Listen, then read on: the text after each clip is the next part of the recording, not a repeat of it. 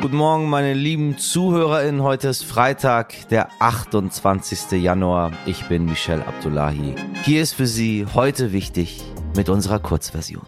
Zunächst für Sie das Wichtigste in aller Kürze, auch zur 200. Folge. Dreht sich die Welt immer noch weiter? Zugelassen hat die EU-Arzneimittelbehörde EMA das Medikament Paxlovid. Es ist die erste Tablette gegen Covid-19, die bei PatientInnen eine schwere Erkrankung nach einer Corona-Infektion verhindert. Begonnen hat Israel mit der vierten Impfung gegen das Coronavirus. Zuerst sind Erwachsene mit Vorerkrankung dran. Und geimpft, das könnten bis zum Jahresende 70 Prozent der Bevölkerung des afrikanischen Kontinents sein, glaubt der Direktor der Afrika-Zentren für Seuchenbekämpfung und Prävention, John Kenkasong. Aktuell liegt die Zahl der vollständig Geimpften in Afrika bei erst 11 Prozent.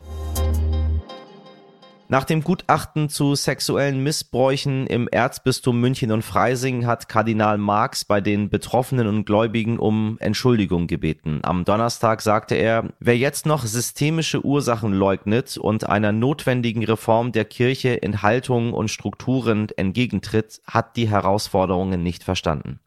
Nach der Veröffentlichung des Gutachtens folgten schon massenweise Kirchenaustritte. Sven Diephaus ist Jugendreferent in einer Pfarrgemeinde. Er hat Verantwortung für viele Kinder und Jugendliche und vor allem liebt er seinen Job. Deshalb haben wir ihn gefragt, was kann und sollte die Kirche jetzt tun, um noch mehr Kirchenaustritte zu verhindern? Ich glaube, wir können gar nicht so richtig auf den Mitgliederrückgang in, den, in meiner Kirchengemeinde, in der Kirchengemeinde, in den Kirchengemeinden reagieren. Denn ähm, ein Zurückholen ist, glaube ich, ausgeschlossen.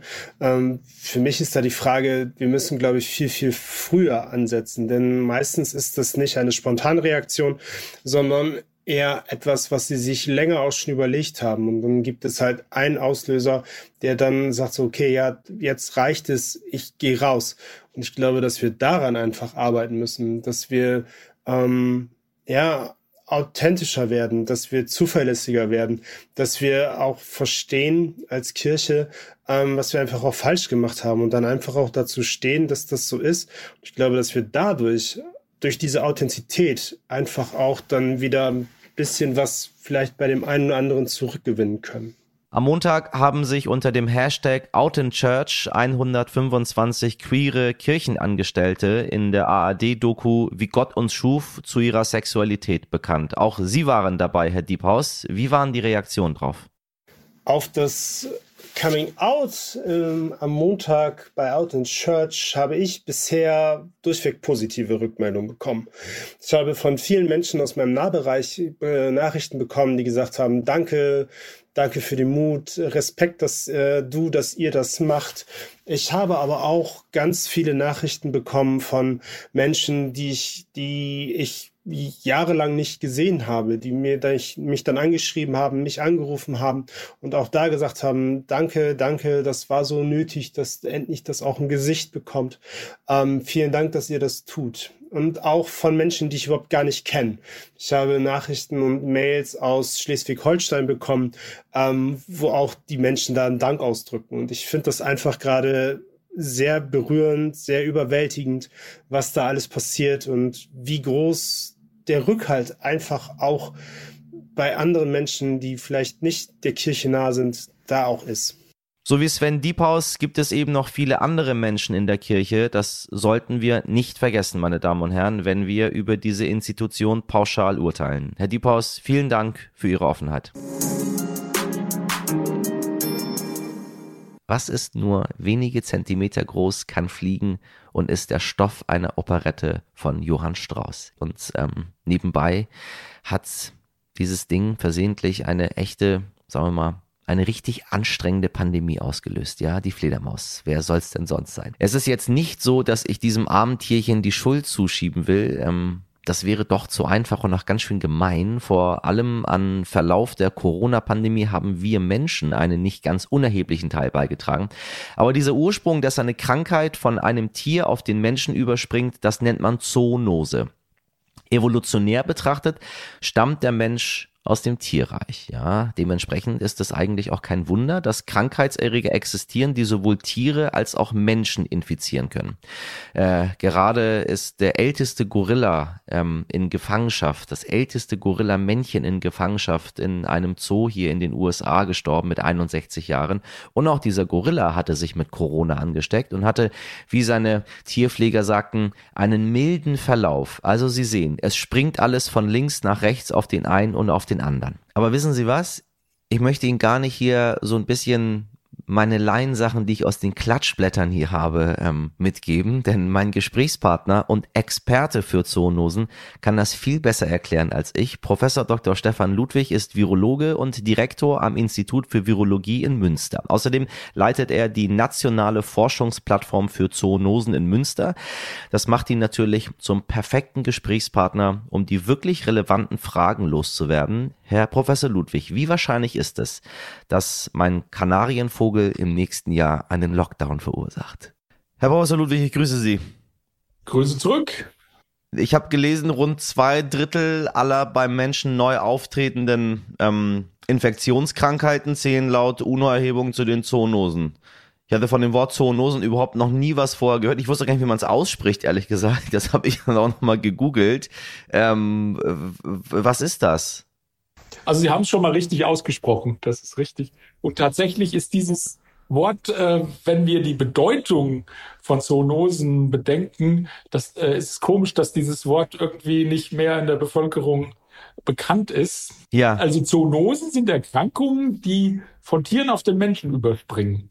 Äh, oder auch umgekehrt, das nennt man dann reverse Zoonosen, wenn also Menschen Tiere wieder anstecken. Äh, und äh, das ist insofern natürlich eine große Gefahr, weil bei diesem Wirtswechsel dann Erreger auf den Menschen kommen können, äh, von denen das menschliche Immunsystem noch nie etwas gehört hat, sage ich jetzt mal, oder das noch nie äh, irgendwie in Kontakt gekommen ist mit dem menschlichen Immunsystem. Und dann hat natürlich so ein Erreger leichtes Spiel, wenn es, wenn er sich dann eben gut vermehren kann im Menschen. Was hatten wir denn für, für Krankheiten in den letzten Jahren, die auch in die gleiche Kategorie fallen? Also Zoonosen äh, gibt es ganz verschiedene. Es gibt bakterielle Zoonosen, es gibt Parasiten, die zu den Zoonosen gehören. Ähm, die größten Probleme hatten wir in den letzten Jahren bakteriellen und viralen Zoonosen.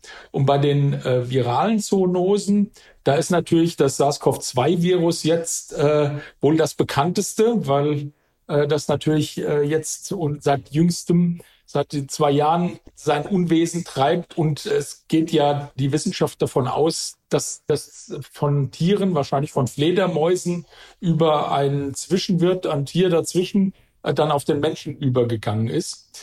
Aber Grippeviren sind zum Beispiel auch zoonotische Viren. Und da gibt es tatsächlich auch immer wieder Fälle in Asien, dass Grippeviren von Geflügel direkt auf den Menschen übergehen und dann beim Menschen schwere Erkrankungen auslösen. Das heißt, die Fledermaus, Geflügel, kann man das so ein bisschen eingrenzen, dass von bestimmten Tieren eher ähm, die Viren auf den Menschen übergehen, als sage ich jetzt mal, weiß ich nicht, von einem Pferd?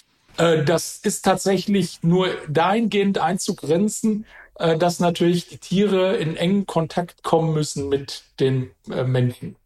Und das ist bei Haustieren oder Nutzgeflügel beispielsweise eher der Fall als bei Wildvögeln, wenn man jetzt die Vögel heranzieht. Die Fledermaus spielt in der ganzen Geschichte eine besondere Rolle, weil die Fledermaus in irgendeiner Weise ganz viele Erreger in sich tragen kann, die die Fledermaus gar nicht krank machen. Ähm, und dann ist das natürlich auch möglich, dass Fledermäuse wenn dann so eine ganze durchinfizierte Kolonie in der Höhle drin ist, die dann irgendwie auf Kleinnager oder so übergeht und die beißt, äh, dann können natürlich diese Erreger auf die Kleinnager übergehen, die dann zum Beispiel auf Lebendtiermärkten in Asien als ja, Haustiere beziehungsweise dann auch als Lebensmittel verkauft werden. Also die Fledermaus selbst ist eigentlich nicht der Überträger auf den Menschen, sondern es sind eher die Tiere, die dann in engen Kontakt mit den Menschen kommen. Das heißt, ich muss mir keine Sorgen machen, dass mein Kanarienvogel äh, die nächste Pandemie auslöst. Das ist sehr unwahrscheinlich, dass das passiert, ja. So, das war's für diese Woche. Ganz kurz und ganz knapp. Wenn Sie mehr von uns wollen, gar kein Problem. Hören Sie uns doch zur Abwechslung mal in unserer langen Version. Es lohnt sich. Mein Team und ich freuen uns über Ihre Mails an heute wichtig at stern.de und eine Bewertung bei Spotify. Ich wünsche Ihnen einen guten Freitag. Machen Sie was draus. Ihr Michel Abdullahi.